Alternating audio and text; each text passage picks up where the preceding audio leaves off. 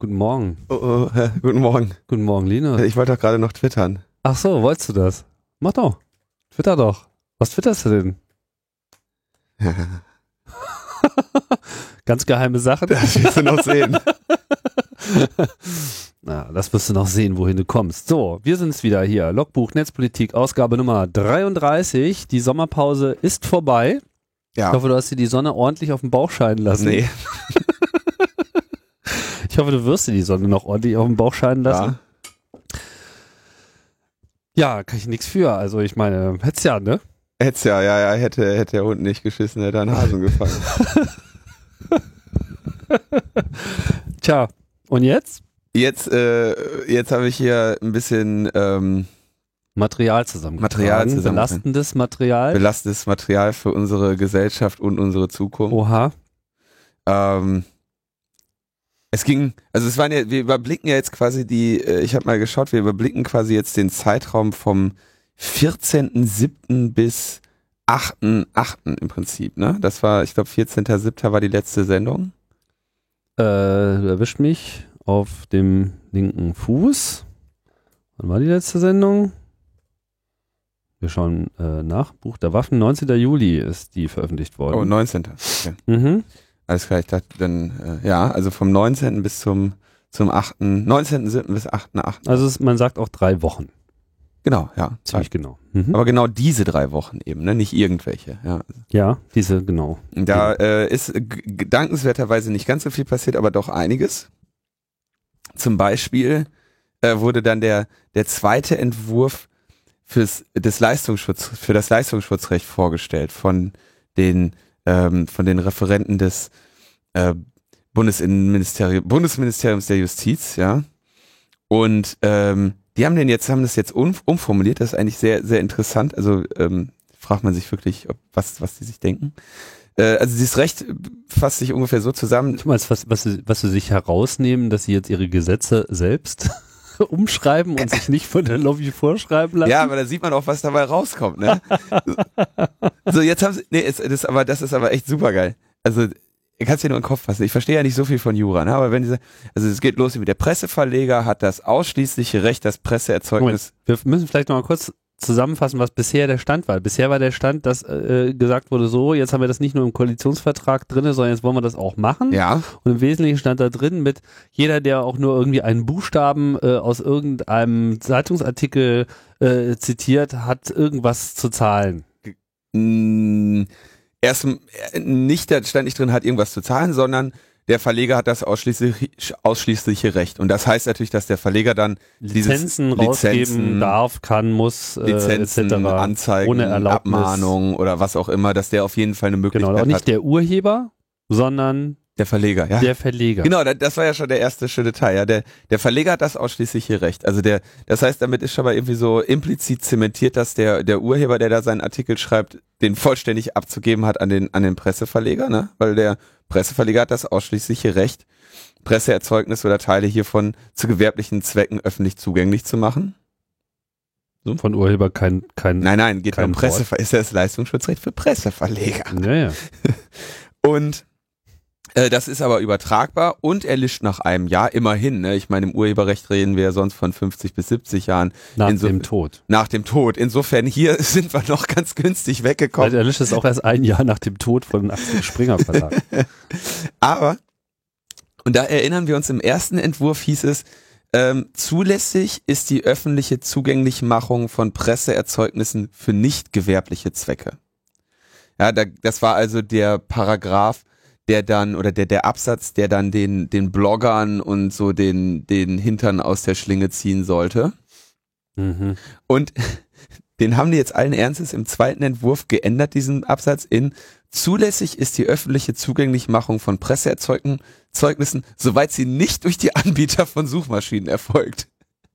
Das heißt, sie haben es jetzt also wirklich quasi konkretisiert, dass sie da ein Gesetz haben, was sich, was ausschließlich der einzige Anwendungszweck gegen Suchmaschinen ist. Das, was sie immer meinten, was sie ja, wogegen sie ja eigentlich gar nicht vorgehen wollten ursprünglich, das war doch das Statement, oder? Dass es gar nichts mit Google zu tun hätte.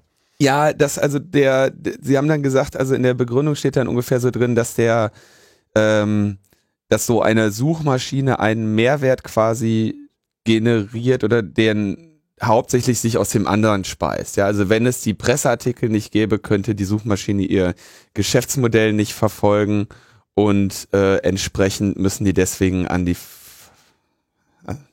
an die Verleger was abdrücken. Ja, es gab da ja schon nach wie vor, also es gab ja glaube ich schon von Mario Sixtus vor einem Dreivierteljahr diesen Vergleich. Das wäre, als wird jetzt der Restaurantbesitzer vom Taxifahrer Geld verlangen, dass der da äh, Kunden bringt. die Kunden hinfährt und ähm, der Sebastian Dosch äh, stellte dann auch sehr schön einfach die Frage letztendlich, brauchen die Verlage Google und braucht Google die Verlage? Ja, also das ist ja schon relativ offensichtlich, wer da jetzt irgendwie. Aber ich finde es ganz scharf. Es hat ja noch andere Probleme. Wenn ich jetzt sage, ein Anbieter von Suchmaschinen, also dann muss ich erstmal eine Definition von Suchmaschine hinkriegen. Ja, Das wird jedes schon mal- Blog hat ja auch eine Suchfunktion. Also genau, das wird schon mal sehr schwierig, irgendwie, glaube ich, juristisch, dass die Idee einer Suchmaschine zu definieren. Kann sein, dass das schon jemand versucht oder gemacht hat oder dass es da eine Definition gibt, aber so wie ich die, äh, die juristische Sprache einschätze, glaube ich, das wird, ist eine, ist eine schwierigere Angelegenheit, eine Suchmaschine ähm, wirklich zu erklären. Und was mich nach wie vor eben wundert, ist, dass es ja hauptsächlich irgendwie um Google News sich drehen soll. Und zu Google News muss man sich anmelden. Also man muss, wenn man, also ich weiß, es kann sein, dass das bei, ähm, dass das vielleicht für ganz große Presseverlage äh, Google News das äh, sich dann hinsetzt und und selber versucht, das irgendwie zu ähm, äh, äh, zu parsen, was die da veröffentlichen. Aber als ich Netzpolitik.org bei, äh, bei, äh, bei Google News angemeldet habe, musste ich eine spezifisch generierte Sitemap zur Verfügung stellen und mich quasi bei denen, also diesen Feed dann sagen und mich äh, melden und sagen, hier Freunde, wollt ihr uns nicht aufnehmen? Und dann kam irgendwann nach drei Wochen, ja, euch nehmen wir auf in, in das, in Google News. Das heißt also, es ist halt kein Crawler oder so, ne? Also, äh, also ich glaube, das wird noch mal, das wird noch mal echt süß, wenn sie äh, was, was sie dann da mit ihrem. Ich meine, wie, wie absurd. Es ist Also ich meine, das ist, das ist so, das ist so absurd. Ich meine, wer kommt denn da überhaupt noch mental überhaupt noch mit mit so einem niedrigen Niveau der Gesetzesschreibung? Ich meine, das geht ja nun wirklich völlig in die falsche Richtung und das ist ja auch so absehbar. Ich meine, ich habe parallel so noch äh, gab es glaube ich auf Twitter mindestens auch in Blogs glaube ich so ein bisschen die äh, Debatte wogegen das jetzt alles äh, mal wieder so grundsätzlich äh, verstößt. So erstmal die Frage mit ja hier Schutz der Urheber und so weiter. Ja das äh, steht ja vorne an. Die Urheber werden hier überhaupt nicht äh, äh, genannt auch nur in irgendeiner Form. Und das auch noch vor dem Hintergrund der äh, Realität dass heutzutage den Urhebern von den Verlegern ohnehin schon quasi alles abgekauft wird was irgendwie geht. Also den Journalisten, der halt ja. schreibt, ja, also da, da geht schon sowieso alles weg und dann soll darüber hinaus auch noch dieses ohnehin schon fragwürdige Recht auch noch explizit äh, geschützt werden sollen und dann sollen auch noch diejenigen, ich meine, es ist ja auch noch nicht mal so, dass Google Geld damit verdient, ihnen diese Kunden zuzuspielen. Also der Taxifahrervergleich hinkt insofern, als dass der Taxifahrer ja zumindest noch Geld bekommt von dem Kunden. ja. Ja, aber es ist ja äh, so, dass Google News keine Werbung schaltet. Und die äh, Formulierung, dass sie damit ja Geld verdienen, ja nur so eine rein theoretische Konstruktion ist, mit dass sie vielleicht unter Umständen dadurch, dass Leute das benutzen, auch andere Sachen von Google benutzen, wo dann Geld verdient wird.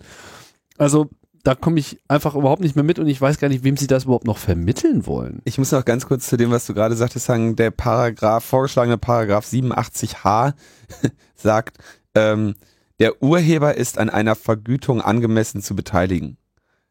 Oh. Aber ich meine, was heißt angemessen zu beteiligen? Also kannst du dir schon wieder vor, was ist dann, ich meine, das ist so ein Paragraph, da kann keine Sau irgendwie, auf, auf Basis dessen kann ja keine Sau sich irgendwie mal äh, juristisch durchsetzen, weil da steht ja schon wieder angemessen drin. Was ist denn angemessen?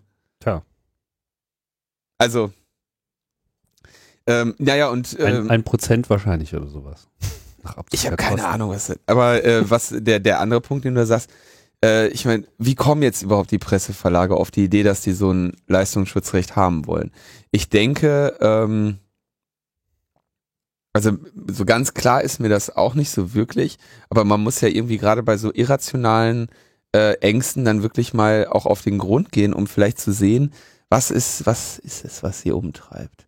Was, äh, was ist es, was diese Menschen in so eine starke Furcht treibt, dass sie irgendwie das Land in, in, in so eine äh, Groteske reißen, ja? Dass es da ein, also ja, vor allem, stell mir mal vor, dieses Schutzrecht würde jetzt in dieser Form, was ich mir überhaupt nicht vorstellen kann, aber angenommen, es würde jetzt so beschlossen werden. Was wäre das Erste, was passiert? Google News macht einfach dicht. Genau, Google News macht einfach dicht, wie sie es in Belgien auch schon gemacht haben. Und dann kommt einfach keiner mehr auf ihre Webseiten, weil wahrscheinlich der Traffic, der über Google News erzeugt wird, ich kenne jetzt die Zahlen nicht, ich habe hohe zweistellige Prozentzahlen äh, äh, gelesen. So, aber dann ist da einfach äh, äh, Crickets und Tumbleweed äh, auf diesen Webseiten. Ja, ich könnte, also das auf jeden ja, Fall. Ja, die Leute werden alle zu den Blogs geschickt. Na, ich denke, also was, also was Google News auf jeden Fall macht, warum ich das irgendwie in meiner Liste der Seiten habe, ist halt, weil ich habe beispielsweise meine äh, drei, vier Nachrichtenmedien-Webseiten irgendwie in dem, die ich regelmäßig ansurfe. Und dann gucke ich halt, äh, was auf Google News irgendwie steht. Und auf Google News werde ich hauptsächlich dann zu den Seiten gespielt, wo ich die ich nicht, so ohnehin sowieso genau. anlese. So, und das heißt, wenn jetzt Springer, Springer sich durchsetzt, damit das, das sie letztendlich zum Gesetz äh, verhelfen oder für ein Gesetz arbeiten, dass Google News einfach dicht macht, dann heißt das, dass keine Springer-Seite von mir jemals wieder besucht wird. Ähm, andererseits aber sicherlich bei, ähm, dass viele Leute, die, sag ich mal, die Welt oder so als Startseite haben, dann auch nur dort bleiben und nicht mehr auf den ähm, nicht mehr über Google News den Umweg zu vernünftigen Medien finden. Na wieso? Ich meine, die Blogs bleiben ja noch drin. Ach so, äh, du meinst Google News? Ja, die lesen dann alle Netzpolitik.org. Ja, können sie gerne machen, sowieso. Offen. Naja, ich meine, das ist ja de facto dann die Konsequenz, weil sie werden ja nicht Google News einstellen. Sie werden bloß alle rausnehmen, wo nicht klar ist, dass sie da darauf linken können. Das heißt, alle Presseverlage. Und übrig bleibt äh, keine Ahnung, der Freitag, Charta, Netzpolitik.org und Metaebene ME. So, fertig. Das war's. Das ist dann die, das Echo. Ich gucke gerade mal, was, wie sie hier Presse. Wenn sie in die Zeitung können sie dann ihren Pressespiegel der Woche irgendwie zusammenschreiben, indem sie dann Blogs zusammenfassen. Ja, aber ich glaube, wir brauchen jetzt gar nicht weiter. Also ein Satz, wo, wo, also ein Gesetz, in dem der, außer es soweit sie nicht durch die Anbieter von Suchmaschinen erfolgt. Das ist halt einfach vollständig, äh, also äh, ich meine, das kannst du ja niemals so lassen. Also was, äh, der Anbieter von Suchmaschinen, der muss ja erstmal Suchmaschine definieren und Anbieter und was heißt, und dann sagen sie Anbieter von Suchmaschine und nicht etwa im Rahmen des Findens durch eine Suchmaschine. Hm. Das heißt, wenn ich jetzt irgendwie Anbieter und Google, Anbieter der Suchmaschine und Google News trenne, ja, ja. dann äh, steht dieses Gesetz da und sagt, ja, äh, so war aber jetzt nicht gedacht. Also es ist ja, also die, die, das ist halt selbst mir als als Nicht-Jurist fällt auf, dass diese, dass diese Definition so gar nicht gehen kann. Ja. Naja, viel Spaß damit noch. Ja, das wird äh, lustig, irgendwie äh, sorgt für Spaß. Lass uns weitergehen. Trojaner. Thomas Petri, der bayerische Beauftragte für Datenschutz und Informationsfreiheit hat sein ähm, seine Analyse oder sein sein sein Artikel, ich glaube sein Untersuchungsbericht 75 Seiten oder so zum äh, dem Prüfbericht zu Quellen Quellen TKÜ veröffentlicht. Da ging es also, wir erinnern uns ja 74 Seiten sind es an die Entdeckung des von Digitask programmierten äh, Trojaners, der äh, im Rahmen von Strafermittlungsverfahren ähm, auf den Rechnern von bestimmten Personen gefunden wurde und sich dann als Malware von eher durchschnittlich bis weit unterdurchschnittlicher Qualität ähm, erwies. Gab es dann eine Analyse vom Chaos Computer Club und dabei die Erkenntnis, dass äh, bestimmten gesetzlichen Voraussetzungen, die für die Quellen Telekommunikationsüberwachung äh, gesetzt wurden, bestimmten Regeln dafür nicht entspricht, denn dies hat begrenzt ja den Anwendungszweck der Infektion eines Rechners auf das Abhören von laufender Kommunikation. Und nicht etwa darauf, dass der Rechner tatsächlich durchsucht wird. Und so wie es aussieht, ist das wohl auch äh, eigentlich durch diesen Schutz der Integrität von Computersystemen verboten, dass ein äh, Staatstrojaner so etwas machen würde. Also es gibt im Prinzip, soll es laut deutscher Gesetzeslage keinen Staatstrojaner geben, sondern eine Quellen-TKÜ, also ein Programm, was es ermöglicht, die äh, Kommunikation an der Quelle zu überwachen, bevor sie in die Verschlüsselung übergeht. Das war so die Idee davon.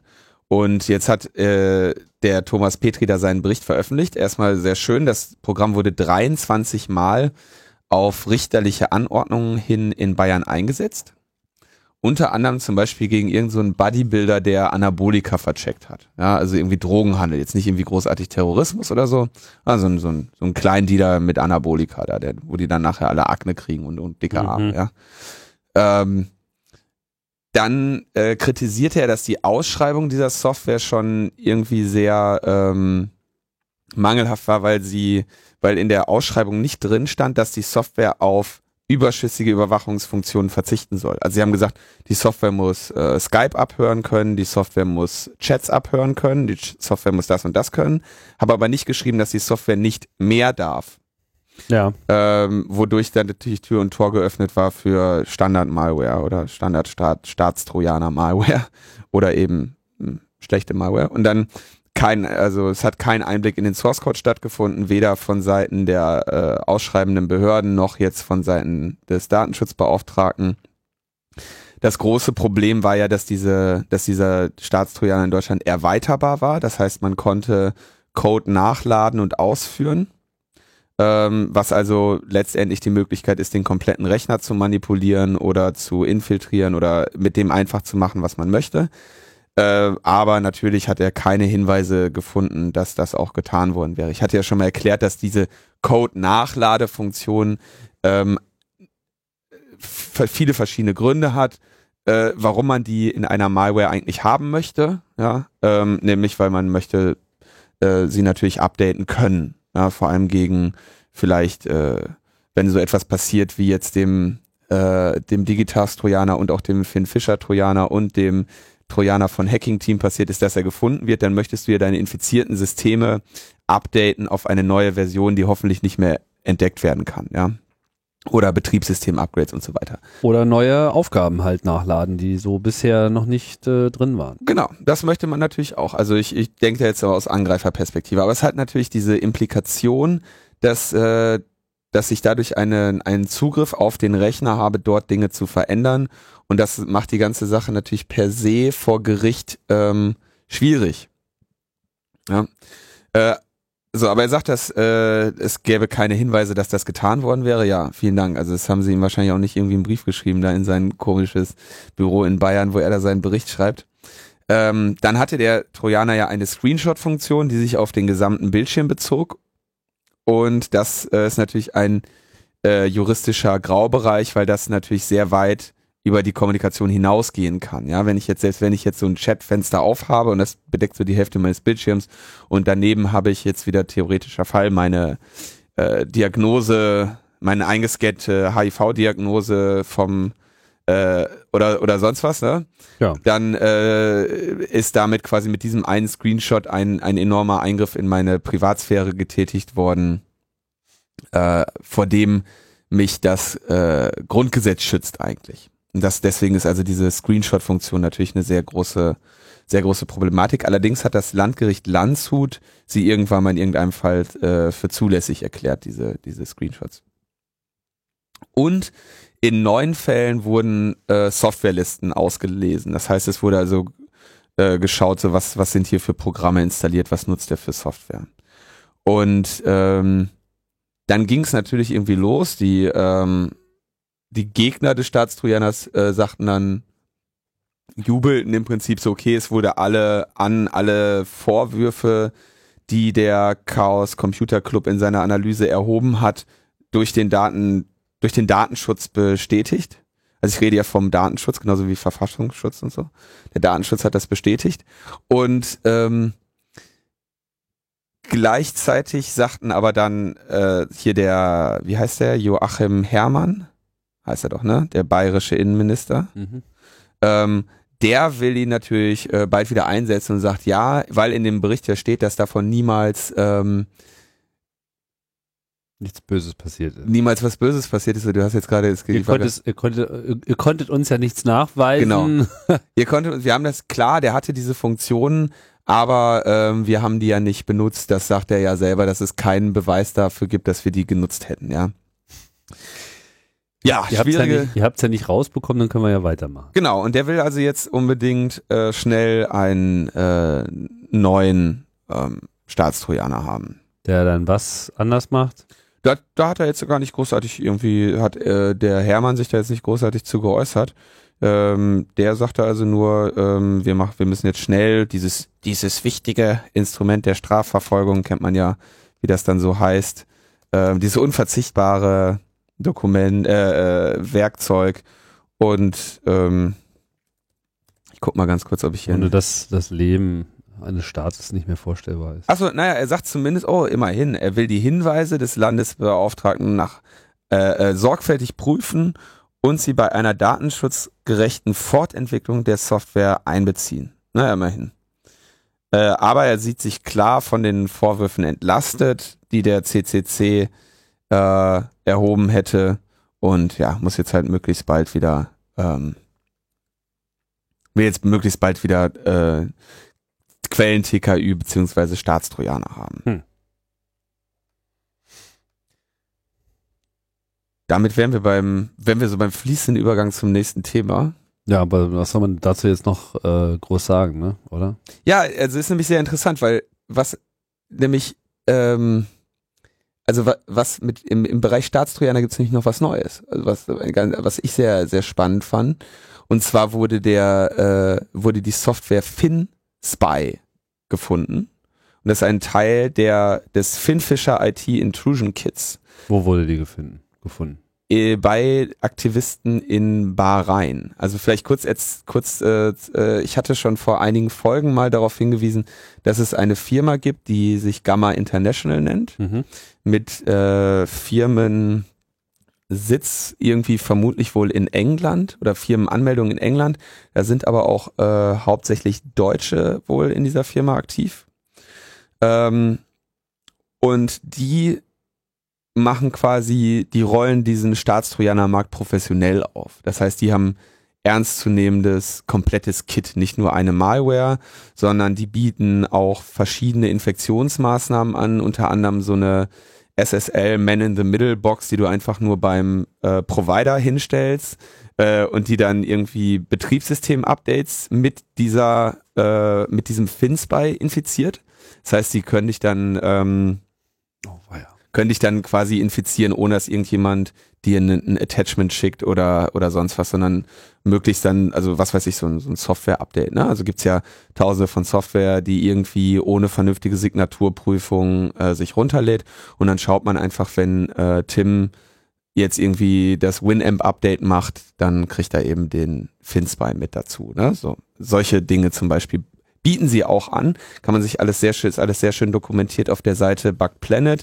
Dann haben sie dieses äh, FinFireWire. Das ist also so ein Zugriff auf, ähm, auf Rechner, die passwortgeschützt sind, weil der FireWire-Port direkten Zugriff auf den RAM ermöglicht. Mhm. Und damit kannst du dann diese Passwortsperre, solange der Rechner zumindest noch an ist, kannst du damit diese Passwortsperre auflösen. Also so Windows-Rechner, ne? Dieser Bildschirm ist gesperrt, steckst du ein Firewire-Kabel dran und dann äh, ist, die, ist die Passwortsperre weg und dann inf- infizierst du den Rechner direkt noch über den Firewire-Port mit der Malware. Ist eine Sache von ein paar Sekunden. Das ist so dieser typische Anwendungsfall. Ähm, zeigen Sie mal Ihr Laptop, den müssen wir mal eben durch den anderen Scanner schieben. so, ne? Und äh, das bauen die also alles, das bauen die alles. Dann haben sie ihren FinSpy noch für Mobiltelefone und so. Die sind also, die sind richtig im Business. Und dieser FinSpy ist also letztendlich dann der, der Trojaner, den sie bei den, bei dem äh, Opfer äh, auf der, auf dem Rechner dann installieren. Und das ist so ein Trojaner, sagen wir mal, auf dem Niveau, wie man sich das eigentlich vorstellen würde für einen Staatstrojaner. Also vernünftige Arbeit. So.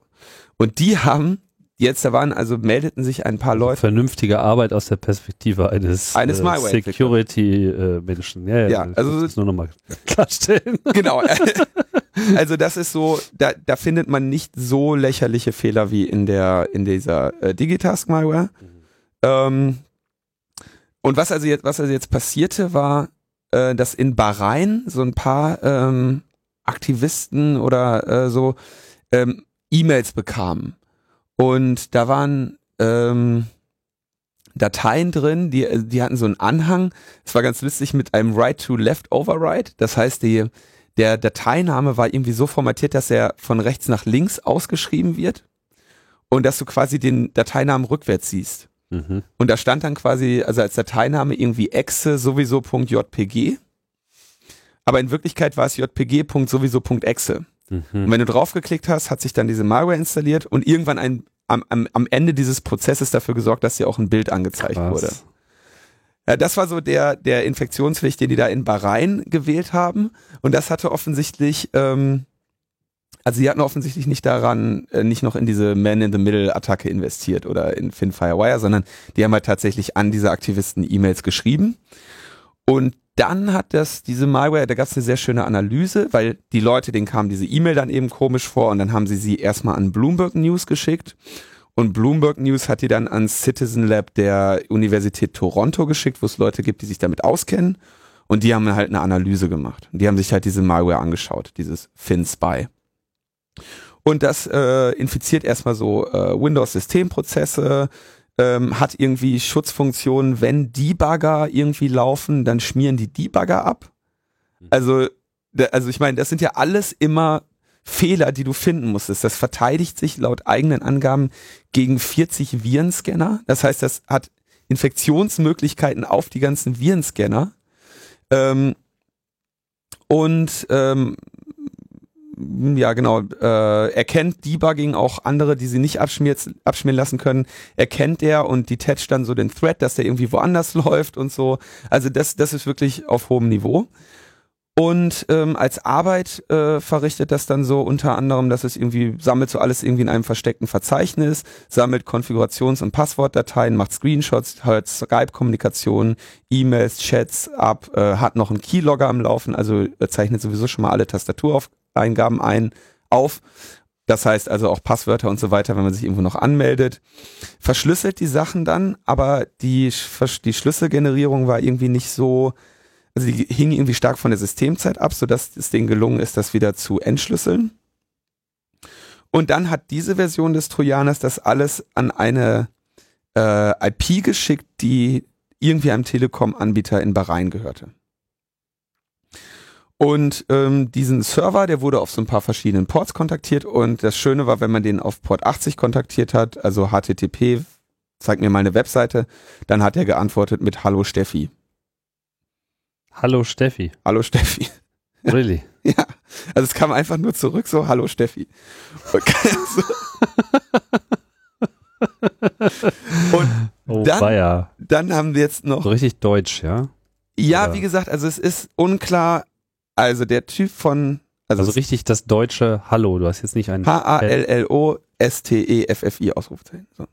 Oh Mann. Und laut Bugged Planet, also dieser Sammlung der WikiLeaks Spy-Files, ist einer der, äh, einer der Eigner von Gamma International, der Martin J., ich glaube auch Joachim Münch. Und das ist einer, der ist in der, äh, so in der Exploit-Malware-Szene sowieso nicht besonders unbekannt, weil der zum Beispiel auch an der Entwicklung der Backtrack äh, Pentesting Suite so beteiligt ist. Also steht auf jeden Fall, ist bei Wikipedia eingetragen als einer der Maintainer, auf den geht das so ein bisschen zurück. Mhm. Und der hat laut Bugged Planet Info äh, 15% an Gamma International. Und tritt wohl auch auf Konferenzen dann ähm, auf. Also so einer der, eine der entscheidenden Personen bei Gamma, wenn man Bug, der, den Informationen bei bugplanet.info so vertrauen kann. 85% gehören aber irgendwie einem Lothan Nelson, ja, der aber in Großbrit Großbritannien wohnt. Okay, also die haben haben also diese Malware und jetzt wurden die gefunden. Jetzt ist natürlich die Frage, dann haben sich natürlich alle irgendwie weltweiten Malware-Analytiker da draufgeschmissen, haben das, haben das Ding irgendwie analysiert und inzwischen gibt es natürlich dann so ähm, Snort-Regeln, wie man das im Netzwerk erkennen kann. Also Snort ist so ein Netzwerküberwachungsprogramm, äh, wo man dann irgendwie diese Verbindungen rausfiltern könnte, um zu erkennen, dass bestimmte ähm, Rechner im Netzwerk vielleicht damit äh, infiziert sind. Die ganze Sache ist natürlich nur, also man kann davon ausgehen, bei einer Malware auf dem Niveau, ja, also ich meine, jeder, jede Virenscanner-Umgehung ist da irgendwie, weiß ich nicht, wie viele hundert Stunden Arbeit, ja. Ähm, dass die sich, wenn sie ein Ding auf, auf dem Niveau schaffen, dass sie selbstverständlich auch noch irgendwie 20, 30 andere Wege einfach in der Tasche haben, die sie nicht deployen, bis sie nicht müssen, ja. Also nämlich, also dass man davon ausgehen kann, dass der auf diesen Fall, dass irgendwann diese Malware entdeckt wird, schon seit Jahren vorbereitet sind. Hm. Ähm, ansonsten hat dann in einer weiteren Analyse, das fand ich dann noch sehr spannend, jemand dar danach gesucht, oh, wo habe ich denn jetzt diesen Link? Der hat dann geschaut, wo es noch Server gibt, die auf die also den ähnlichen Fingerprint haben. Das heißt, die die gleichen Ports aufhaben und auch mit Hallo Steffi antworten. Und die hat er gefunden in Indonesien, Australien, Katar, Äthiopien, Tschechien, Estland, USA, Mongolei, Tschechische Republik, Litauen und in Dubai der Vereinigten Arabischen Emirate. Also das wäre jetzt mal so offensichtlich, das scheinen so die jeweiligen Proxys zu sein, die dann äh, weiterleiten zu den Command-and-Control-Servern von Gamma im Zweifelsfall. Und die Vermutung liegt natürlich dann nahe, wenn in diesen Ländern solche Server stehen, äh, dass die entsprechend dann auch in diesen Ländern äh, eingesetzt werden. Ähm, sowieso aber sieht es so aus, dass da also jede Infektion eher hochgradig getargetet ist. Das heißt, jeder kriegt sowieso eine, anderen, eine andere Version von der Malware schon mal per se, weil die es eben professionell machen. also wirklich professionell. Hm. Und äh, insofern ist also eigentlich nicht davon auszugehen, dass dieser Fund von Finn Fischer jetzt großartig dazu, dafür sorgen wird, dass das ähm, Geschäftsmodell von Gamma da in irgendeiner Form beeinträchtigt wird. Das Ziel von diesem FinSpy waren jetzt Windows-Rechner. In diesem Fall Windows-Rechner, ja, aber das gibt es auch äh, laut Firmenangabe für macOS. Mhm. Ist das schon mal gefunden worden irgendwo? Nee. Also was gefunden wurde, das ist leider so ein bisschen untergegangen. Es gibt nämlich noch eine zweite Firma, die sowas macht. Das ist eine italienische Firma, die sich Hacking Team nennt. Und deren, äh, deren Trojaner wurde irgendwie ein paar Tage später äh, auch entdeckt und analysiert. Ist aber so ein bisschen untergegangen, weil alle sich auf diesen Finspy geworfen haben, der, der ohne Frage der größere Fisch ist. Also Gamma sind halt, wie ich schon sagte, die Leute, die, die sowas ernsthaft und professionell machen. Und zumindest was, was ich, also so wie ich das jetzt lese und was ich für Schlüsse daraus ziehe, persönlich, ohne da jetzt, also ich gehe nicht davon aus, ähm, dass denen jetzt ein herber Schlag versetzt wurde. Kann sein, dass ich mich täusche, kann sein, dass das alles war, was diese Firma drauf hat und die jetzt nackt dastehen. Aber da jetzt ihre Server sich inzwischen schon wieder anders verhalten, wie zu den Zeitpunkten, als diese Analysen stattfanden, ähm, und nicht irgendwo massenhaft Leute sich melden und sagen, hier mein Virenscanner meldet mir Fins bei, wovon ja mindestens auszugehen ist, müssen ja hunderte davon irgendwie äh, infiziert sein, dass ich, da mir nicht ein einziger Fall bekannt ist, wo jemand nach einem Virenscanner-Update oder so dann das Ding bei sich gefunden hätte, gehe ich also davon aus, dass die am Tag, an dem das veröffentlicht wurde, innerhalb von zwei Stunden alle Kisten auf irgendeine andere Version geupdatet haben und dass da jetzt munter weitergeht. Mhm. Wäre jetzt so meine Vermutung. Meine Vermutung, ja. Ja, es ist eine äh, böse und schmutzige Welt da draußen. Ja. Kann man nicht anders sagen. Auf jeden Fall ist irgendwie Security ein zunehmend wichtigeres äh, Thema. Bin auch mal gespannt, wie sich da äh, Apple jetzt so macht, weil ich glaube, so dieser seit ewigen Zeiten vorausgesagte, ja, wenn ihr erstmal verbreitet seid und so weiter, ja, dann wird es auch euch schlecht ergehen. Das ist also die wiederkehrende Mehr seit zehn Jahren. So, und bisher ist ja noch nicht so viel passiert. Bin gespannt, ob, äh, ob es jetzt der Fall ist. So richtig mit Ruhm bekleckert haben sie sich ja in den letzten äh, Tagen und Wochen nicht gerade, was so ihre äh, Sicherheitsmethodiken betrifft. Wird spannend. Also wenn man den Werbeaussagen äh, von Gamma und äh, Hacking-Team trauen kann, sind im Moment, was die Staatstrojaner angeht, die Windows-User sogar noch auf der besseren Seite, weil für Mac, macOS-Versionen ähm, wurden da jetzt nicht gefunden. Wobei ich glaube, dass dieser Hacking-Team Trojaner sogar, das kann sein, dass da auch die macOS-Version gefunden wurde. Der konnte irgendwie auf mehreren Betriebssystemen laufen oder sowas. Ich habe die Analyse nicht so genau gelesen wie die von ähm, wie die von dem äh, Finn Fischer. Äh, vielleicht nochmal abschließend zu der Idee des Staatstrojaners. Also warum, warum das so problematisch ist. Ich meine, man könnte ja sagen, man könnte ja vielleicht auf Anhieb durchaus sagen, wenn man mit Hilfe eines Staatstrojaners ähm, zum Beispiel sowas wie diesen NSU, den nationalsozialistischen Untergrund, ähm, hätte schneller aufspüren oder vielleicht sogar an Taten hindern können, dann äh, würde man ja vielleicht schnell auf die Idee kommen, dass das ein äh, probates Mittel ist, naja. gegen solche äh, Gruppen vorzugehen. Es ist halt nur leider nicht durch das Grundgesetz gedeckt, so äh, zu ermitteln. Ja, also wie gesagt, es ist das das gab es in einem Artikel einen sehr schönen Vergleich, dass nämlich bei der normalen Untersuchung eines Rechners, ja, also normalerweise kommt irgendwann die Polizei rein und schleppt deinen Rechner raus. Und dann wird der von Computerforensikern oder Leuten, die irgendwie so eine Fortbildung gemacht haben, unter Laborbedingungen untersucht. Hat keine Netzwerkverbindungen mehr. Äh, die Festplatte wird erstmal sowieso komplett gespiegelt und das System wird eigentlich gar nicht mehr ausgeführt, sondern so. Und was sie mit dem Trojaner machen, ist ja ein laufendes System überwachen, was aber gleichzeitig zum Beispiel auch von jemand anderem noch infiziert sein könnte der, also man, es müsste ja noch nicht mal der Staat selber bösartige Beweise auf deinem Rechner platzieren, weil, sondern es könnte ja auch sein, dass jemand anderes auch eine Backdoor da drin hat und dieses System manipuliert. Ja. Und ähm, also quasi das, das Beweismittel wird am laufenden Band, ändert sich im laufenden Band und wird von der, ist durch die Software selber verändert. Und das ist also etwas, was viele dann, denke ich, mit Recht sehr kritisch sehen. Und ähm, das Zweite, was, was glaube ich sehr wichtig zu sagen ist, im Vergleich zu dieser Laboruntersuchung des Rechners, ähm, agieren diese Trojaner ja sehr autonom. Ja, die machen irgendwie in bestimmten Abständen die Screenshots oder dieser ähm, dieser Fin Finspy, ich meine, der schert sich eh nicht um Recht und Gesetz, der äh, sammelt halt erstmal sowieso auf der Festplatte rum, verschlüsselt alles und schickt das rüber.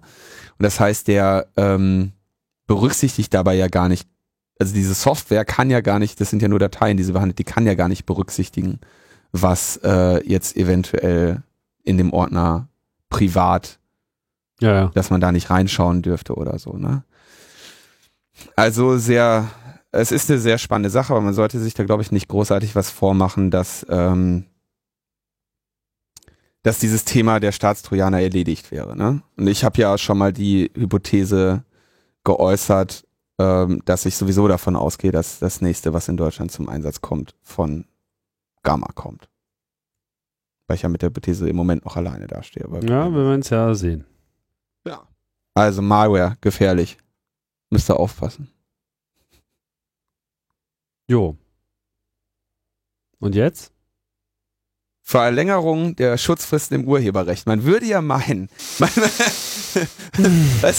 man oh. würde ja meinen, man würde ja meinen, dass äh, irgendwie, weißt du, wenn, wenn irgendwie die Hölle los ist im, im, im Urheberrecht und, und, und die GEMA und alle rennen so rum und, und irgendwie selbst im öffentlich-rechtlichen sind Talkshows dazu. Man würde ja meinen, dass dann irgendwie mal der, der geschickte politische Stratege sich sagt, ach, weißt du was, äh, wir halten einfach mal äh, den Mund, ne? Nee, aber jetzt stellt sich heraus, EU-Richtlinie vom 27. Dezember 2011 muss bis zum 1. November 2013 umgesetzt werden. Und diese EU-Richtlinie, die ist also schon offensichtlich vor fast einem Jahr äh, äh, herausgegeben worden, die sieht also eine Harmonisierung der Schutzdauer für Musikkompositionen mit Text und eine Verlängerung der Schutzdauer von Rechten ausübender Künstler und Tonträgerhersteller von 50 auf 70 Jahre vor. Ja? Das heißt, da gibt es irgendwo einen Bereich, wo noch nicht die 70 Jahre äh, gelten? Ja, äh, erstaunlich. Also das, das ist jetzt auch, es kommt übrigens dieser, dieser Gesetzesentwurf auf, also der geht zurück auf diese erwähnte EU-Richtlinie und das ist auch ein Referentenentwurf des Bundes, Bundesministeriums der Justiz. Und zwar ist das der achte. Der zum Leistungsschutzrecht war der siebte. Also die sind so, kommen so quasi in Folge so, ne? Die sagen also, sie wollen die Schutzdauer einer Musikkomposition mit Text soll also 70 Jahre nach dem Tod des längst Lebenden der folgenden Personen existieren. Verfasser des Textes, Komponist der Ko Musikkomposition. Sofern beide Beiträge eigens für die betreffende Musikkomposition mit Text geschaffen wurden. Äh, dies gilt unabhängig davon, ob diese Personen als Miturheber ausgewiesen sind. Also offensichtlich wollen sie hier so ein bisschen den Fall angehen, dass jemand etwas singt zu einem, zu einer Melodie, die es schon gab oder so. Dann gilt es wohl irgendwie anders, ja. Also sie haben offensichtlich Schwierigkeiten, überhaupt mal so zu gucken, wer tot sein muss. Ja, ich wundere mich, warum sie das nicht gleich noch ein bisschen Jahre weitergefasst haben. Irgendwie, man könnte ja auch noch den Babysitter äh, mit einbeziehen, der, der währenddessen ja. auf die Kinder aufgepasst hat und so. Hm. Das, äh, das geht ist eigentlich äh, ist ja hat ja auch maßgebliche, sonst wäre das ja alles gar nicht zustande gekommen. Ja, äh, stimmt. Das ist eigentlich alles ein bisschen, das geht, ist noch nicht weitgehend genug. Das ist ein guter Anfang einfach nur, ne? Hm. Und aber andererseits hat der Künstler ein äh, Recht gegenüber dem Tonträgerhersteller, dass der das auch anbietet. Und wenn der Tonträgerhersteller das nicht anbietet, dann kann der Künstler dem Tonträgerhersteller kündigen. Allerdings erst 50 Jahre nach der ersten erlaubten Nutzung äh, oder Aufführung und nach ein Jahr, ein Jahresfrist. Nochmal zusätzlich. Ja, das also heißt, also erst nach, 51 Jahre. Also genau, wenn, wenn ich nach 50 Jahren feststelle, der verkauft die CD nicht mehr, dann kann ich das anmahnen, dass der CD wieder verkaufen muss. Und wenn er es dann nicht macht, dann ist ein Jahresfrist um und dann kann ich den Vertrag, den ich mit meinem Tonträgerhersteller habe, kündigen. Also auch hier natürlich ein sehr groß, wir sehen, der Schutz der Urheber, ja, der ist diesen Gesetzen aber sowas von inhärent, ne?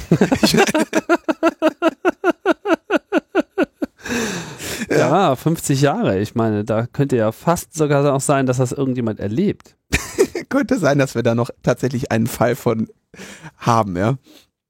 Und ähm, aber ähm, wenn der Künstler, da, da ist dann auch wieder so ein, so ein Schutz des, des Urhebers, so, wenn der die Rechte an den Tonträgerhersteller überträgt, dann muss er zusätzlich zu dem, zu dem, zu dem, was er für die Übertragung der Rechte bekommt, 20 Prozent der Einnahmen bekommen und kann nicht darauf verzichten. Da ist also tatsächlich so eine Art äh, Urheberschutz mit drin. Ne? Du gibst da quasi deine Rechte ab und dann musst du danach 20 Prozent der Einnahmen dauerhaft bekommen. Da gibt's keine Diskussion. Und äh, die Verwertungsrechte erlischen 70 Das soll jetzt generell im Urheberrecht generell gelten. Grundsätzlich. Na, das scheint jetzt.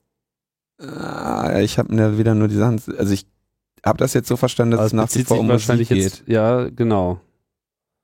Mm, ich guck mal gerade ganz kurz. Wo, gehen wir mal davon aus, dass es nur. Ja, äh, Miturheber, Filmwerke, Musikkomposition mit Text. Ja.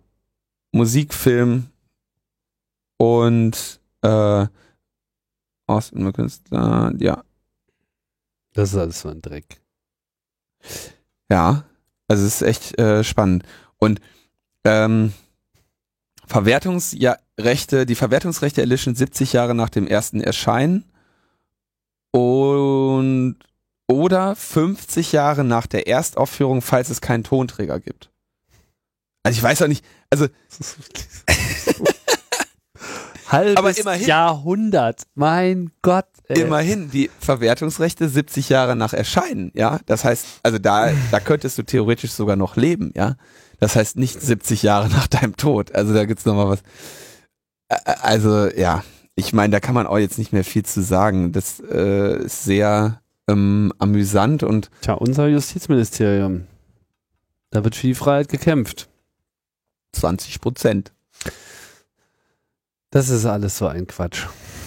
Ja, also ich meine, ist davon irgend, also ich weiß gar nicht, diese Debatte mit diesen 50 bis 70 Jahre, hat das irgendeine, Also hat das irgendeine ernstzunehmende Folge, außer was diese Mickey Mouse Sachen angeht und was die Unmöglichkeit angeht, in naher Zukunft oder überhaupt in, in innerhalb eines Menschenlebens geschaffene Kultur irgendwie allgemein zugänglich zu machen. Also gibt es, gibt es wirklich einen finanziellen Vorteil, den irgendjemand noch 70 Jahre nach der Veröffentlichung eines Werkes hat. Also ich denke Ja. mal, es geht dann um Beatles-Platten wahrscheinlich. Die müssten jetzt irgendwie, Alles Walt Disney. ja, Walt Disney, aber, aber jetzt mal so, Ja, was? erwartet, es erwartet doch ein, also ich meine, Walt Disney und die Beatles, ja, das waren noch Phänomene komplett neuer, also die sind so groß geworden, weil es, weil es irgendwie gerade erst das Bewegtbild gab. Da, deswegen wurde Walt Disney groß. Heute ist doch nicht mehr, ein Disney-Film ist doch bei weitem nicht mehr so, ein so enormes, viel beachtetes Werk, wie es das damals war. Ähnlich wie Beatles-Alben, also was die Beatles an, Ein Film ist kein viel beachtetes Ereignis? ja, im Vergleich zu, nein, kein viel beachtetes historisches Ereignis, dass man, dass man auf so lange Zeit schützen müsste. Ja, ob das nun historisch ist oder, oder nicht, spielt ja an der Stelle auch überhaupt gar keine Rolle. Die Frage ist halt einfach nur, wie lange darf, äh, wie lange ist es angemessen, dass irgendjemand äh, eine Exklusivität eingeräumt wird Genau. auf sein Werk? So, Genau, aber meine, diese- derzeit ist die Definition äh, ohnehin schon ein bisschen verfahren, weil es halt über den Tod hinausgeht, was ich an sich schon mal etwas fragwürdig äh, finde, auch wenn man das sehr wohl argumentieren kann, ja, aber warum es dann sozusagen nochmal ein komplettes Menschenleben danach so ein maximales fast äh, auch noch dauern soll, dafür habe ich einfach keinerlei, äh, ja, also da sehe ich jetzt einfach keinerlei Anlass für. Mein, mein, mein Argument wäre jetzt, also genau dieser, wenn wir dann von irgendwie einem Zeitraum von irgendwie, sagen wir mal 100 Jahren reden, dass doch in 100 Jahren für den größeren Teil der Filme äh, sich keine Sau mehr interessieren wird. Na, jetzt interessiert sich schon für den größten Teil der Filme keine Sau. Eben, da, also das, das war mein Argument. Jetzt interessiert sich schon für den größten Teil keine Sau. Und genauso bei Musik, ja. Ja gut, Also aber es- es gibt natürlich Filme, die sind halt ewig. So, es gibt halt so Sachen, die sind uralt, aber die sind halt äh, immer noch top aktuell. So und die werden es auch in 30 Jahren noch sein. Und du wirst auch noch in 30 das Jahren das, das Dschungelbuch gucken und äh, ich bin der König vom Affenwald singen, weil äh, es einfach ein geiler Song ist. So und dann kann Disney halt auch immer noch die Hand aufhalten, weil ja, da ist ja die Putzfrau äh, ist ja äh, erst äh, 85 gestorben und deswegen, weißt du, hält es halt auch noch ewig. Ja, Es geht genau. einfach darum, aber das ist jetzt Gründe, wieder Disney. Ja, ist doch egal. Nehmen wir hier Disney diesen Batman-Film. Interessiert sich irgendeine Sau nächstes Jahr noch für den Batman-Film? Das wissen wir doch nicht. Aber wenn, okay, wenn. Nächstes Jahr bestimmt, auf jeden Fall, na klar, natürlich. Gibt's Ach, weil viele Leute, Blu-ray die rauskommt, dann kann man Nö, den, haben man den besserer viele auch Qualität nicht bei Pirate gesehen. Ich meine, wie viele Leute gucken so einen Film im Kino? Das Ja. mögen zwar im Vergleich Ja, äh, beeindruckende Zahlen sein, aber absolut gesehen äh, mit den x Milliarden Leuten auf diesem Planeten ist es halt Quatsch. Also wenn dir nicht wieder ein Server abraucht, dann wird ja Logbuch Netzpolitik in 70 Jahren auch noch zu hören sein. 500 Jahre. 500 Jahren und dann würde ich sagen, Freunde, äh, wenn der Tag, an dem der, dieser Batman, wie heißt der, Batman Night Returns oder so, Batman Rises oder wie heißt jetzt dieser aktuelle Batman-Film? Ähm, Return of the Night oder so? Ich weiß nicht, ich habe ihn noch nicht gesehen. Batman Dark Knight Rises. Dark Knight Ja. Rises. So, wenn, wenn der Tag, Genau. an dem Batman Dark Knight Rises gemeinfrei wird, in, sagen wir mal, irgendwas um die 100 Jahre, wenn dieser Tag irgendeine Signifikanz hat, Wenn es mal in 100 Jahren ist. ja, vielleicht 140 oder werden wir ja sehen. meine, da sind bestimmt irgendwelche 20-Jährige, die da jetzt irgendeine Urheberschaft dran haben. Ja, werden wir sehen. Also wir, das Die kann man ja leben dann sowieso- noch mal 100 Jahre, also noch mal 80 Jahre, Das ist nämlich genau das, was passieren wird. plus 70 sind 150 Jahre. an dem Tag, an dem, an dem Batman gemeinfrei wird, wird es niemand merken können, weil die, weil die Rechtslage so unklar ist, dass wir überhaupt nicht feststellen. Es sind ja diese ganzen verwaisten Werke, das ist ja jetzt schon das riesige Problem, dass keiner den, den Quatsch überhaupt über so lange Zeit äh, da äh, nachhält, ja. Und aber sollte der Tag irgendeine äh, Signifikanz erlangen, dann äh, hätte ich mich getäuscht. Ja, also Schutzdauer. Aber ich meine, 50 Jahre, 70 Jahre, komm, ist eh nach unserem Tod. Was soll das? Also, man kann da nur mit dem Kopf schütteln. Dann gibt's ja noch jemanden, der sich auch mit diesem ganzen Urheberrecht nicht so ähm, ernsthaft auseinandergesetzt hat. Wir hatten das Thema ja schon mal äh, kurz erwähnt. Da ging's um den äh, Kim Schmitz. Der sogenannte Herr Dotcom, wie er sich selber nennt und wie ich weiß nicht, hat der sich offiziell umbenannt? Ich meine, hat der jetzt wirklich einen Pass, wo .com drin steht? Warum schreibt der Spiegel die ganze Zeit .com? Weil das, weil das so ist. Das Interessant. Kimball ist es. Kimball ist der Arsch Kimball, ja, der, der, der schon irgendwie in der Mailbox-Szene die Leute hat hops gehen lassen auf seinen Wares-Kissen. So, Ja. ne? Ähm, und der ja auch verurteilt, ich, ich kann jetzt, man kann jetzt wieder frei über sprechen, ich komme da gleich zu, der ja verurteilt ist wegen Insiderhandels und so weiter, ne? Der, der hat ja irgendwie, was war das, irgend so eine Internetplattform, letsbuyit.com oder so? Da hatte der, die, hatte der erst irgendwie sackweise die Aktien gekauft, Ja, ja, Sich dann- das retten und so. sich dann hingestellt und gesagt, ich pumpe hier ein paar Milliarden in das Unternehmen, dann sind die Aktien hochgegangen und er hat die wieder verkauft. ja, Ja, der hat das, äh, also da wurde er dann wegen Insiderhandels ähm, natürlich äh, auch verurteilt. So ein Großmal. Osama Bin Laden wollte auch fangen. Ja, dann wollte, Der Typ geht so gar nicht. dann wollte, dann wollte er, äh, genau, dann hat er die äh, äh, Why had Young Intelligence Hackers Against Terrorism oder sowas, ne? Jihad, why? .org irgendwie so eine Seite gegründet und hat gesagt, wir sind jetzt Hacker und wir fangen Osama Bin Laden. Hm. Dann wird die Seite gehackt. Dann hat er das irgendwie alles wieder sauber gemacht und hat gesagt, ja, das war das Bewerbungsschreiben eines Hackers und den haben wir jetzt natürlich aufgenommen. Fünf Minuten später Seite wieder gehackt. Nö. Oh Mann, einmal mit Profis zusammenarbeiten. Äh. Ja, dann hat er auf jeden Fall, wir wissen ja inzwischen alle, äh, dann hat er ähm, Mega Upload gegründet und hat dann da äh, eine, ein, eine Möglichkeit gegeben, einfach Dateien hoch und herunterzuladen. Und der Vorwurf hauptsächlich Leute, lautet ja darauf, dass er Leute motiviert hat, mit Bonusprogrammen dort Dateien herunterzuladen, die sehr, ähm, die sehr äh, hochzuladen, die sehr gerne heruntergeladen werden. Und ähm, man kann sich ja ungefähr denken, was für Dateien das dann wohl so waren. Mhm.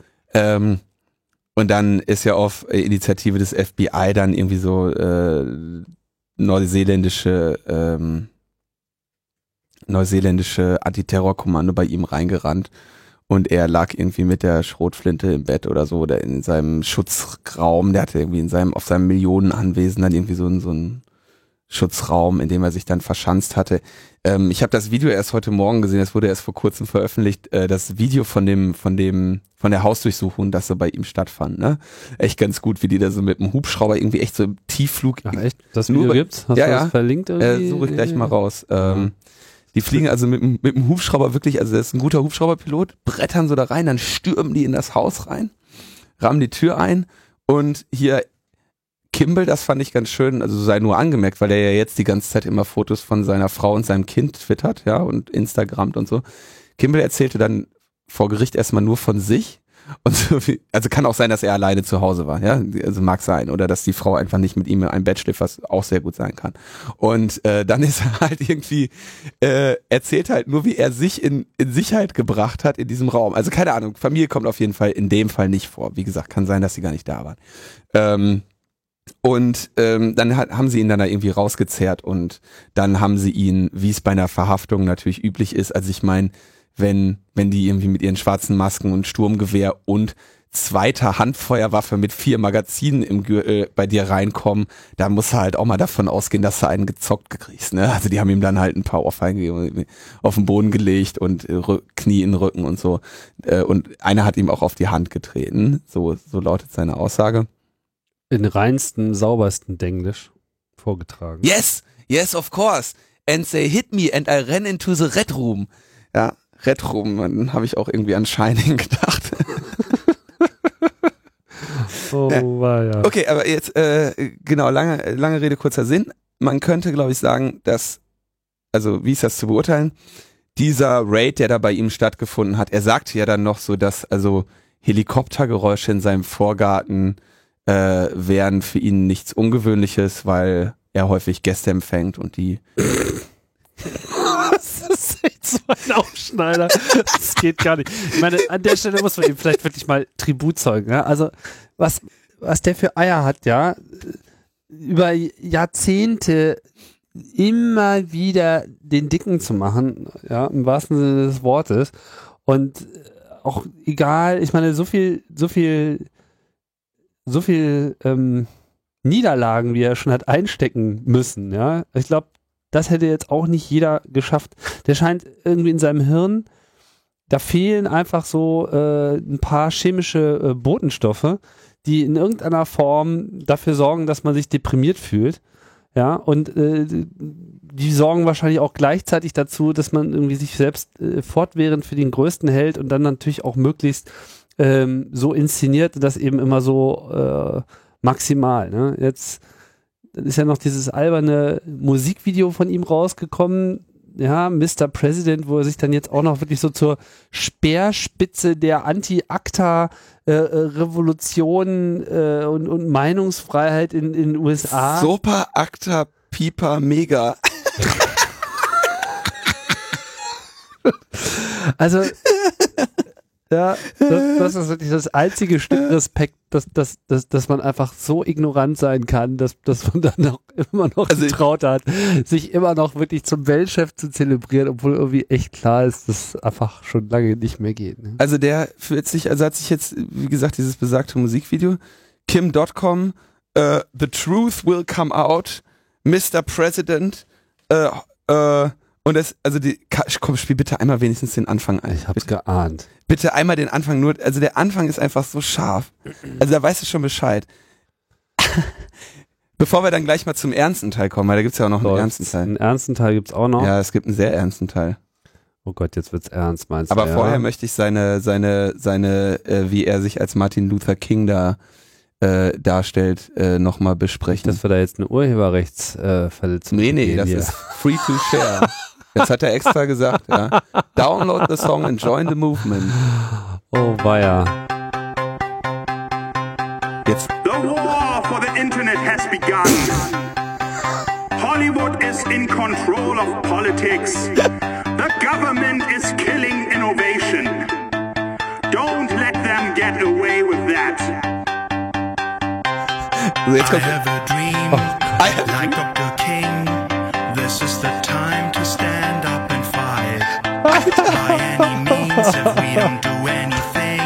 Darf ich? they will Ja, just bitte. blame it on the copyright. Movement. Ja, also das ist wirklich einfach unfassbar. Ey, hast du, Sich I have Martin- a dream like Dr. King. Wie kann der sich mit, wie kann der sich mit Martin Luther King vergleichen? Habe ich doch gerade eben erklärt. Da fehlt chemisch was. Genetisch, keine Ahnung, irgendwas. Vielleicht ist mir auch irgendwann mal was entfernt worden von Aliens. Das eine andere Erklärung habe ich dafür nicht. So, und jetzt aber hier unser, unser Freiheitskämpfer, ja, dieses Video immerhin auch 800.000 Leute haben sich das schon angeguckt und finden das irgendwie enorm knorke.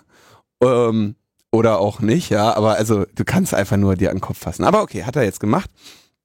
Und ähm, jetzt hat sich endlich etwas, was wovon ich ja schon seit langer Zeit wusste, aber worüber ich nicht so sprechen konnte.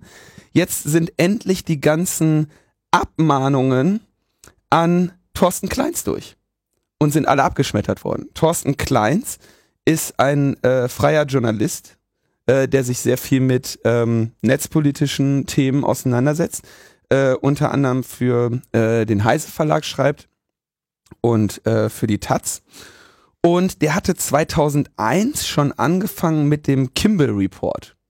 Und da hat er quasi so diesen ganzen Unsinn, der so in den Medien über, über Kimball äh, sich da so angehäuft hatte, hat er dann m, da genauestens drüber berichtet. Jetzt muss man dazu sagen, dass Thorsten Kleins, glaube ich, der, ein, der Mensch ist, äh, den ich, oder der Mensch unter den Menschen, die ich kenne, ist der am absolut akribischsten und genauesten ist. Ja, also der, der schreibt mir eine Mail, wenn ich in irgendeinem Artikel so äh, den Hauch einer Implikation habe, dass etwas eventuell theoretisch falsch verstanden werden könnte.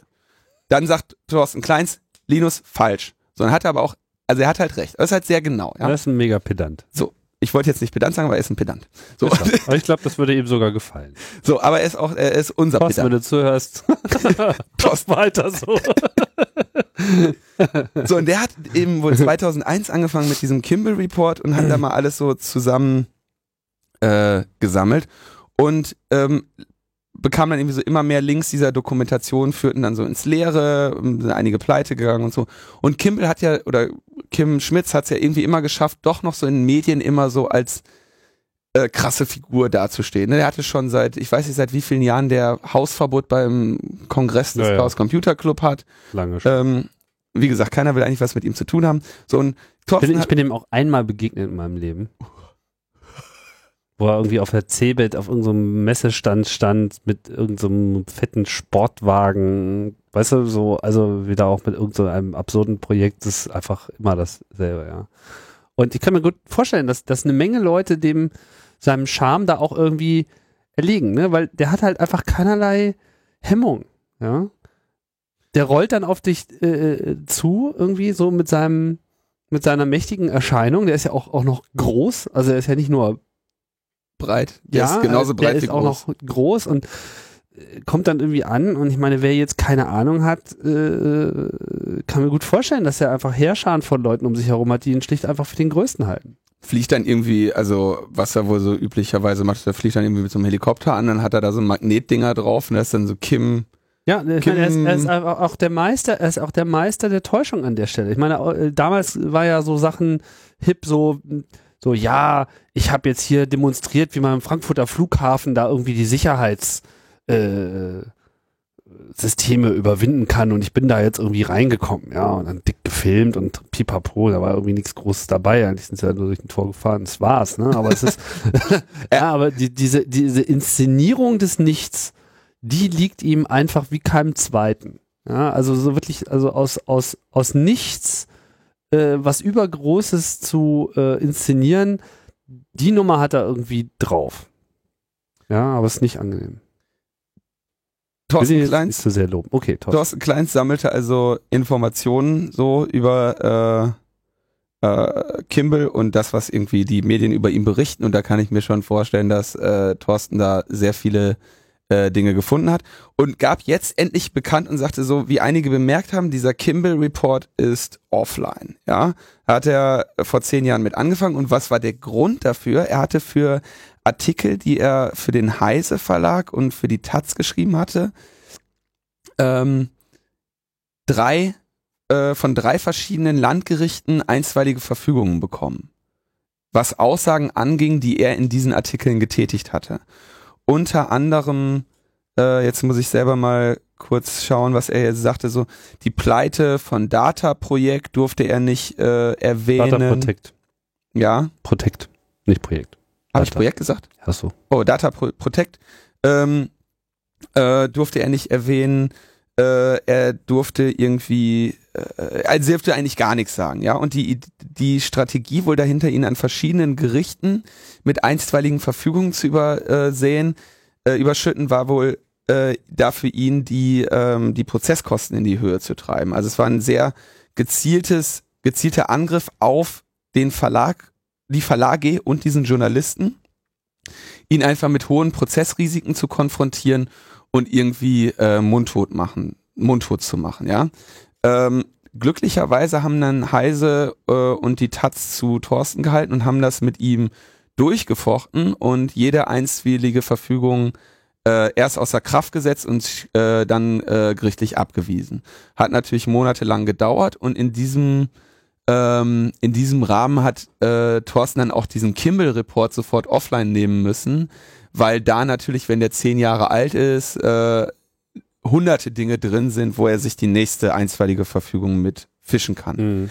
Thorsten sagt selber, dass er glaubt, dass es auch einen Zusammenhang damit gibt, äh, dass sie den äh, Kim äh, dann irgendwie im Januar oder wann äh, verhaftet haben, äh, weil dadurch hat er jetzt natürlich andere Dinge zu tun, als äh, Thorsten Kleins irgendwie Ja. zu gängeln. Ja? Also unser Freund hier, der Internetfreiheit, äh, drei einstweilige Verfügungen auf einen Journalisten geschüttet, der mit ganz hoher Sicherheit kein einziges Mal irgendwo etwas, eine Aussage tätigt, die, die er nicht hundertprozentig denken kann. Also wenn eine Person das äh, nicht macht, dann äh, Thorsten Ja, Klein. was ist nun, Mr. President, ja. Ja, was ist Mr. hier, Mr. Kimball? Was ist mit Mr. .com, ja? Äh, ist jetzt sehr interessant, was du da gemacht hast, ja. Naja, also so viel, so viel zu unserem. Äh, Lest euch mal, lest euch mal wirklich den Wikipedia-Artikel durch über äh, Kim Schmitz. Es ist wirklich unfassbar, was man so in so einem kurzen Leben äh, so alles. wie viele Leute man es schafft, viel- über den Tisch zu ziehen, ne? Ja, also wer, wen er alles beschissen hat und, und, und fortwährend und es einfach immer wieder Leute gibt, die auf ihn reinfallen. Das ist wirklich unglaublich, ja. Alles dabei, von Grafenreuth bis Telekom. Das ist wirklich das ist, äh, unfassbar. Aber vielleicht noch einen kleinen, äh, einen kleinen Hinweis. Also diesen Artikel von Thorsten kann ich auch nur sehr empfehlen. Der ist auch bei uns verlinkt. Ja. Und unter diesem Artikel findet sich dann äh, ein Kommentar. Äh, und dieser Kommentar kommt von jemandem, der sich dein Freund nennt und sagt, du hattest deinen Spaß, aber wer zuletzt lacht, lacht am besten. Du wirst dich noch wundern, Kleins. Versprochen. Thorsten schreibt darunter, dieser Kommentar kam übrigens von einer IP aus Neuseeland. Ja, ja. Ja, unser Kimmel, ja. Ja, aber er ist angreifbar, das merkt man. Aber so, jetzt kämpfen wir erstmal schön, jetzt setzen wir uns alle eine Baskenmütze und eine Sonnenbrille auf und kämpfen erstmal mit Kim Schmidt, nachdem er jetzt schon gegen ACTA und so, so, so wild gekämpft hat. Äh, machen wir ihn jetzt mal zu unserer Galionsfigur der Internetfreiheit. Das ist schon mal der erste Schritt, ja. Genau. Wie Thorsten Martin vor- Luther King. Thorsten vor Präsident. Der Martin Luther King hat ja auch die ganze Zeit Journalisten verklagt. Und bedroht. Und Kreditkarten verkauft. so macht man das heutzutage. Insiderhandel, den. Aktivismus, ja, das war alles ja. für die, für die Bewegung, ja. Und wenn du ja so ein großes Haus hast, wo die ganze Zeit deine Freunde mit dem Hubschrauber ist ja alles, das dient ja alles der Freiheit, ja. Okay, solange wir noch nicht abgemahnt worden sind, äh, lass uns mal fortschreiten. Ja, ich ich kann das Thema nicht mehr anlegen. ertragen irgendwie. wir sind's ja I have a dream. Maul. Schluss. Aber, aber hier über meine 80er Jahre Songs sich wieder beklagen und dann kommst du mir mit sowas. Schlimm. Okay, letztes Thema. Letztes Thema. Ähm, Zeit Online hat jetzt eine Leaking-Plattform.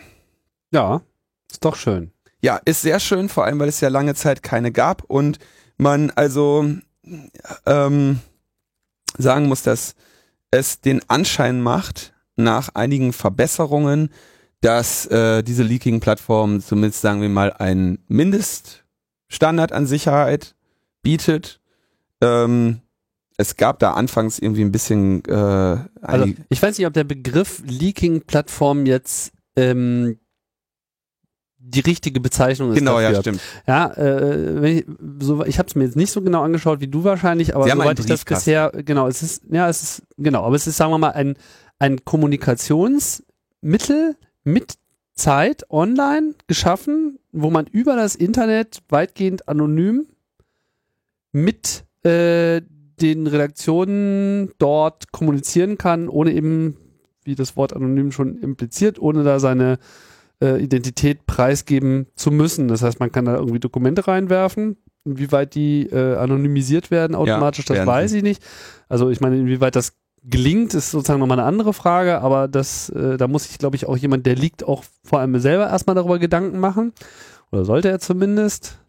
Oder sie. Und äh, darüber hinaus ist dann aber auch noch eine Hin- und Her-Kommunikation für Nachfragen etc. über irgendwelche über ausgehandelten äh, Schlüssel dann möglich. So. Und dass das getan wird, das finde ich überhaupt schon mal cool, weil das zeigt einfach, dass man da eben sich so ein bisschen ähm, der Zukunft annähert. Man überrascht mich jetzt auch nicht bei Zeit on, dass es bei Zeit Online geschieht, weil ja, da es zumindest einige Leute gibt, die eben ein bisschen über den Tellerrand hinausdenken. Ja, es gibt, also es gibt, da muss man noch da vielleicht dazu sagen, es gibt, ähm, also wie du schon sagtest, diese Dokumenteneinsendung, Dokumentenbereinigung von, sag ich mal, gängigen Metadaten, das äh, ist natürlich in gewisser Form, äh, sag ich mal, zum Scheitern verurteilt, weil es gut sein kann, dass natürlich eventuell je, jedem ein gesondertes Dokument gegeben wird, sodass die, dass das Dokument natürlich trotzdem noch den Whistleblower ähm, irgendwie ähm, äh, äh, ähm, identifizieren kann oder so, aber es, es wird, es werden auf jeden Fall Maßnahmen ergriffen, um die offensichtlichen Fehler irgendwie zu umgehen. Und das geschieht auch im RAM, diese Metadatenentfernung. Das heißt, die, die werden also sofort entfernt, fallen weg und äh, die Dateien bleiben auch nicht auf dem Server liegen, sondern gehen sofort an die Redaktion und so. Also bestimmte grundsätzliche Sicherheitsmaßnahmen so eines Online-Briefkastens wurden da berücksichtigt. Andere, die man sich vielleicht darüber hinaus noch wünschen würde, nicht.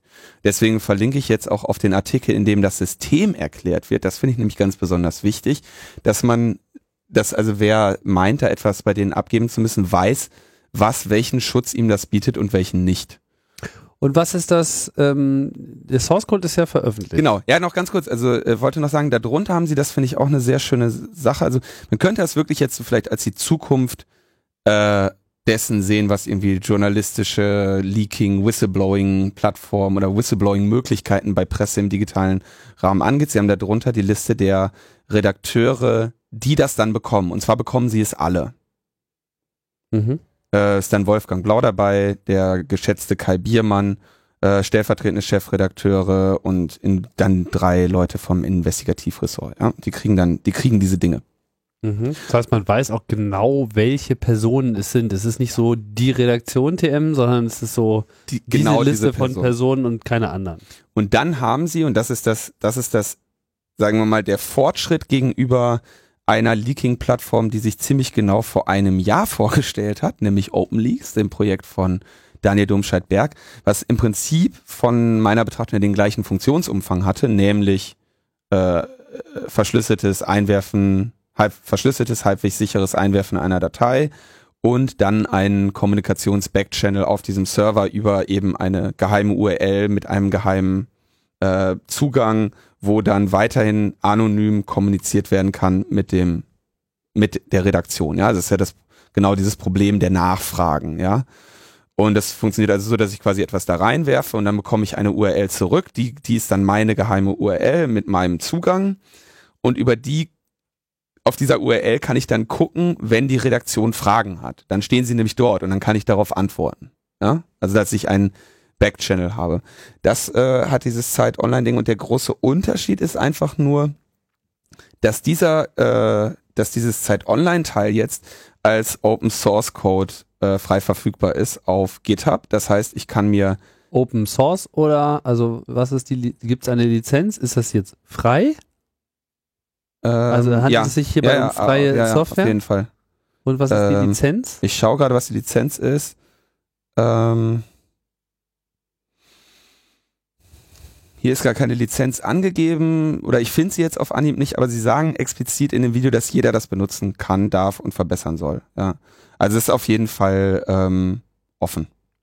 Das heißt, im Prinzip könnte es sein, dass sie damit äh, so eine Art äh. Standard schaffen für Zeitungen, um so eine Kommunikation zu ermöglichen. Ist denkbar. Und äh, wäre natürlich äh, wäre natürlich zu hoffen. Gibt natürlich keine Garantie dafür. Jetzt, ich spiele jetzt mal hier so ein bisschen äh, den, äh, wie sagt man, äh, Advocatus äh, Diaboli. Ähm, ja, was ist die, was ist sozusagen die Garantie dafür, dass dieser veröffentlichte Source Code da auch so in der Form läuft? Hm? Die Garantie ist erstmal nicht da. Die Garantie existiert in dem Fall aus dem Tom und dem Dirk. Zumindest den Dirk kennen wir beide. Ich weiß nicht, ob du den Tom kennst. Ich kenne ihn nicht. Tom, Tom Lazar, Ja, kenn und ich, ja. Dirk Engling, Ja, Chaos Computer Club. beide. So, das sind erstmal Leute, bei denen man vertrauen kann, wenn die was open sourcen, äh, dass das dann auch so auf der Kiste läuft. Ja. Es gab, als es veröffentlicht wurde, ähm, würde ich mal behaupten, noch kleinere Fehlerchen in der Form, wie die Zeit das da online gestellt hat. Mhm. Ähm, sie hatten aber dann auch sofort auf das GitHub-Repo ähm, verwiesen, wo es dann auch einige Kommentare zu bestimmten Dateien gab und so wie es aussieht, wurde dann noch ähm, wurden dann auch noch einige Dinge an der, an diesem Code verändert. Ist also in Python. Wenn ich das richtig gesehen habe, setzt das irgendwie ja, ich hatte irgendwo gesehen, dass das auch irgendwie an so Plone Libraries und so an. Das würde mich äh, nicht wundern, wenn Weil- das auf Plone basiert war, wenn da Tom Lazar dabei ist. Genau, dann ist das ist ja der- Äh, Plone, genau. Und also Python, Plone und so weiter. Und äh, ich weiß nicht, ob es am Anfang so war, aber jetzt läuft das bei der Zeit auch wirklich auf einer getrennten Kiste, was schon mal natürlich ganz, äh, ganz schön ist. Ähm, und das war anfangs, glaube ich, gab es da noch so kleinere, äh, kleinere Kritikpunkte, die man hätte anbringen können, wie es implementiert war. Aber ja, es gibt ein Open Source Leaking oder ein, ja, ein Open Source anonymen Briefkasten, den Leute geschrieben haben, die größtenteils in der Angelegenheit wissen, was sie tun. Und das ist auf jeden Fall ein sehr ähm, fortschrittlicher. Kann ich ja noch mal ein bisschen Eigenwerbung machen. Äh, Chaos Radio Express, so wie es damals noch hieß. CAE 78, äh, Soap und Plone, eben mit jedem erwähnten Tom Lazar. Äh, eben zu diesem Thema. Und äh, der Erdgeist, der war ja auch schon ein paar Mal ähm, dabei. Ja, da gehe ich von aus. Zu welchen Themen war der dabei? Ähm, BitTorrent. Ja, der hat ja mit BitTorrent ke- kennt er sich ja aus. Da kennt er sich auf Mit jeden Fall äh, aus, genau. Der hat den Open Tracker geschrieben, den ich ja auch äh, lange Zeit verwendet habe hier für die Podcast-Redistribution und der auch so, sagen wir mal, die Software war, auf der Pirate Bay lief.